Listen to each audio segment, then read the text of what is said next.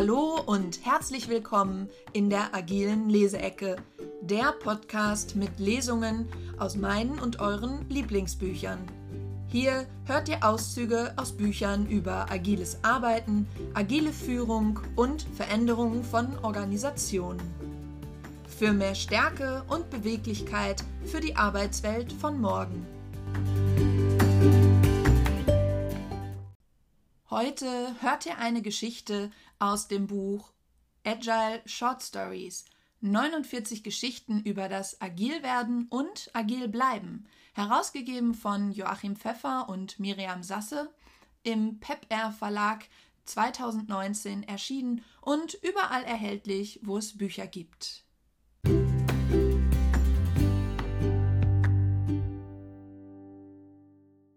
Sportlich zur Agilität.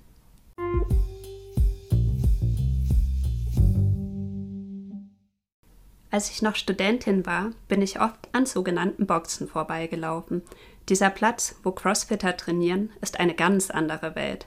Die Athleten trinken Eiweißshakes und BCAAs wie andere Bier und Wein, sehen nach dem Training aus wie durchgeschwitzte Saunagänger und verwenden eine Sprache, für die Normalsterbliche ein Lexikon brauchen.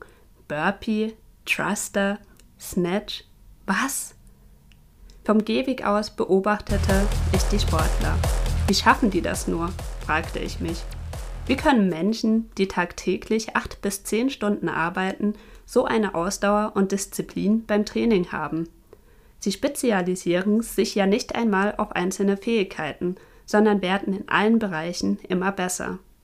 Ich erinnere mich nicht, während meines Bachelorstudiums an der Wirtschaftsuniversität Wien je eine schlüssige Antwort darauf bekommen zu haben.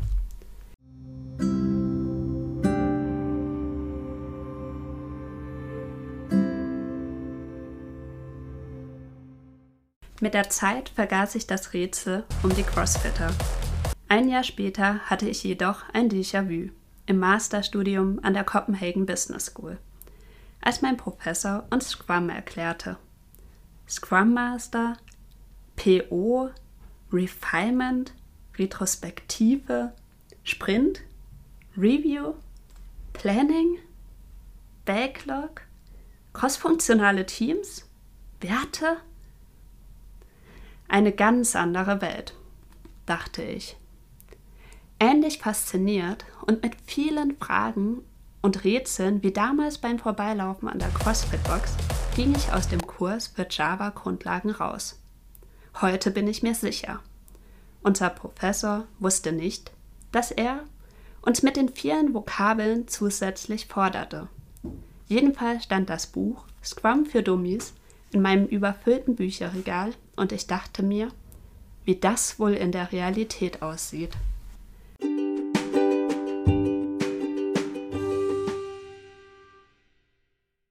Als ich meinen ersten Job als HI-Coach annahm, wusste ich noch nicht, worauf ich mich eingelassen hatte.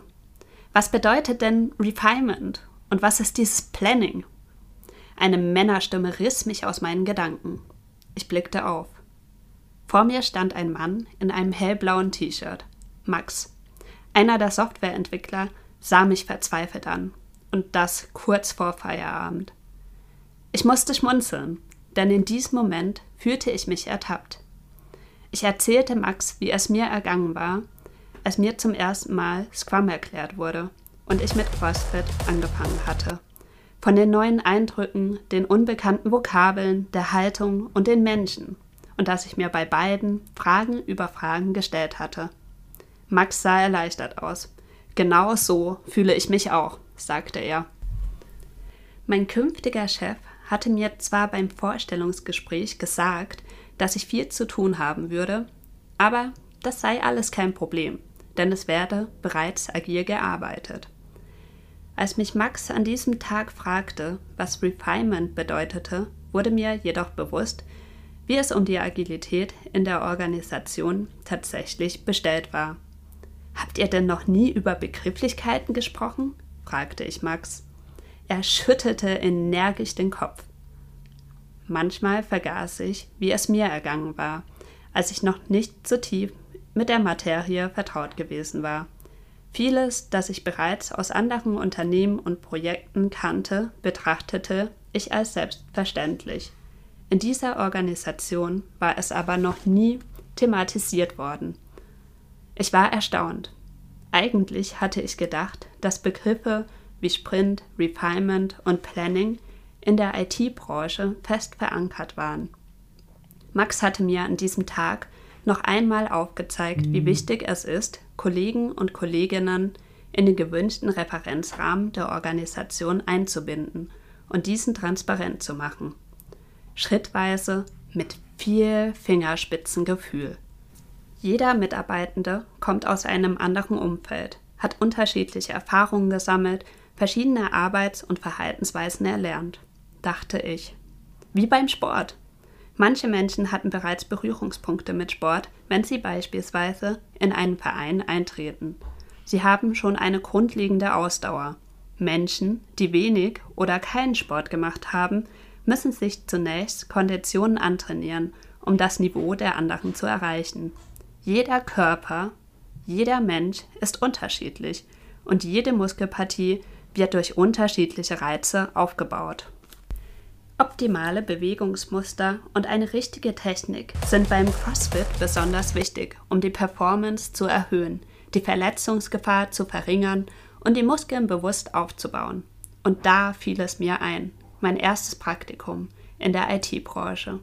Nach der Zusage bekam ich sieben Monate lang am Anfang jeden Monats eine Postkarte zugesendet. Darauf standen kurze Botschaften über Kundenprojekte und es gab Gutscheine, die ich beim Eintritt in die Organisation einlösen konnte. Ich freute mich sehr und war neugierig, wie es wohl in diesem Unternehmen sein würde. Diese kleinen Impulse und Reize bereiteten mich optimal auf meinen ersten Arbeitstag vor. Einen Tag vorher bekam ich Fieber Mail einen Einarbeitungsplan für meine ersten beiden Arbeitstage zugesendet – auf dem Plan sah ich viele kleine Slots für Treffen mit unterschiedlichen Ansprechpartnern. Einer hatte den Slot Vision und Werteeinweisung, ein anderer den Slot Scrum-Einweisung. Noch viele weitere Slots waren aufgelistet, von der Projektmanagement-Einweisung bis hin zur Tooling-Einweisung.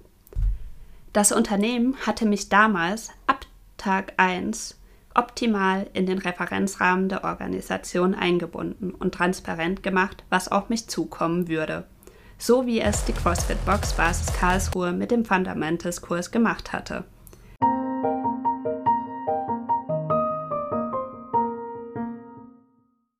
Ich drehte mich auf meinem Bürostuhl, einmal im Kreis. Sowas brauchen wir auch, überlegte ich. Wir müssen in der Organisation eine gemeinsame Sprache sprechen, über alle Abteilungen hinweg. Unsere Vision, Werte, Prinzipien, Vorgehens- und Arbeitsweisen transparent machen, Vokabeln, Haltungen und Ansprüche klären und aufarbeiten. Danach gezielt und gemeinsam darauf hinarbeiten, wie beim CrossFit, um die Performance zu erhöhen und die Verletzungsgefahr zu verringern. Nach dem Fundamentals-Kurs müssen die verschiedenen Muskelpartien ausgebildet werden, um zur Hochleistung zu gelangen. Das dauert, doch wenn wir alle die Basics kennen, haben wir einen Maßstab für die Reflexion. Anhand dieses Maßstabs können wir Erfolge und Fortschritte, aber auch Misserfolge transparent machen. Und wir können uns Maßnahmen überlegen, mit denen wir das Ziel erreichen. Alle kennen den Rahmen und wissen, wohin die Reise geht.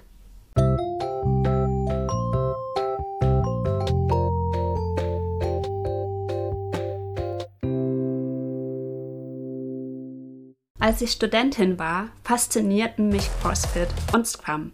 Heute lebe ich beides. CrossFit genauso wie die Vielfalt der Agilität. Bei beiden passiert nichts von heute auf morgen. Die Antworten auf meine Fragen habe ich erst bekommen, als ich selbst aktiv wurde und es ausprobiert habe. Ich habe schnell gemerkt, dass es um Haltung, Prinzipien und Werte geht, nicht um das Werkzeug Scrum allein. Eine Haltung, die darauf aus ist, zu lernen, um gemeinsam erfolgreich zu sein. Eine Haltung, die Fehler als Chance begreift, um zu wachsen.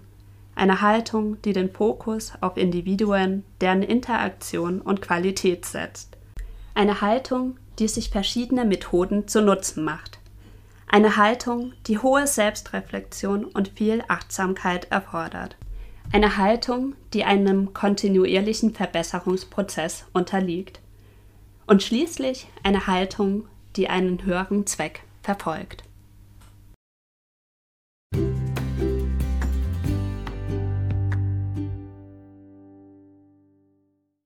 Über die Autorin Jana Philipp. Fasziniert davon, neue Kulturen kennenzulernen, zog es Jana Philipp nach dem Abitur zuerst nach Australien, dann an die Wirtschaftsuniversität Wien, dann zum Auslandssemester nach Neuseeland und schließlich an die Copenhagen Business School. Noch während ihres Studiums am Department for Digitalization landete Jana in der IT-Branche und war sofort fasziniert von den Arbeitsweisen, die die Menschen in den Fokus setzten. Seitdem ist sie eine Komplizin des Wandels. Mit viel Leidenschaft unterstützt sie als Agile Coach mutige Entscheidungen, Entwicklung und neues Denken. Ihr Ziel? Unternehmenskulturen menschzentriert zu gestalten, denn das zählt mehr als jedes Buzzword.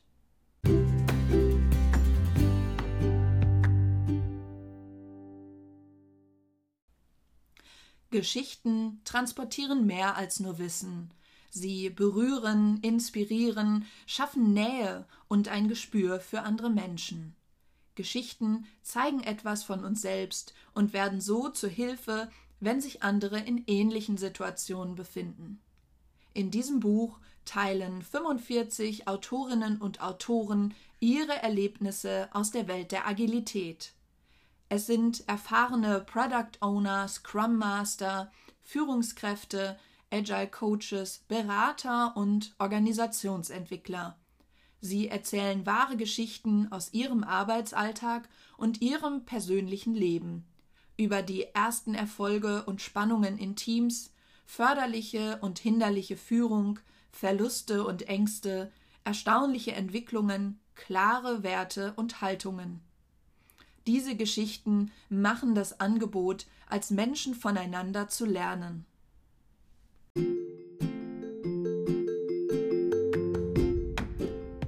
Dir hat die Folge gefallen? Dann abonniere gleich die agile Leseecke.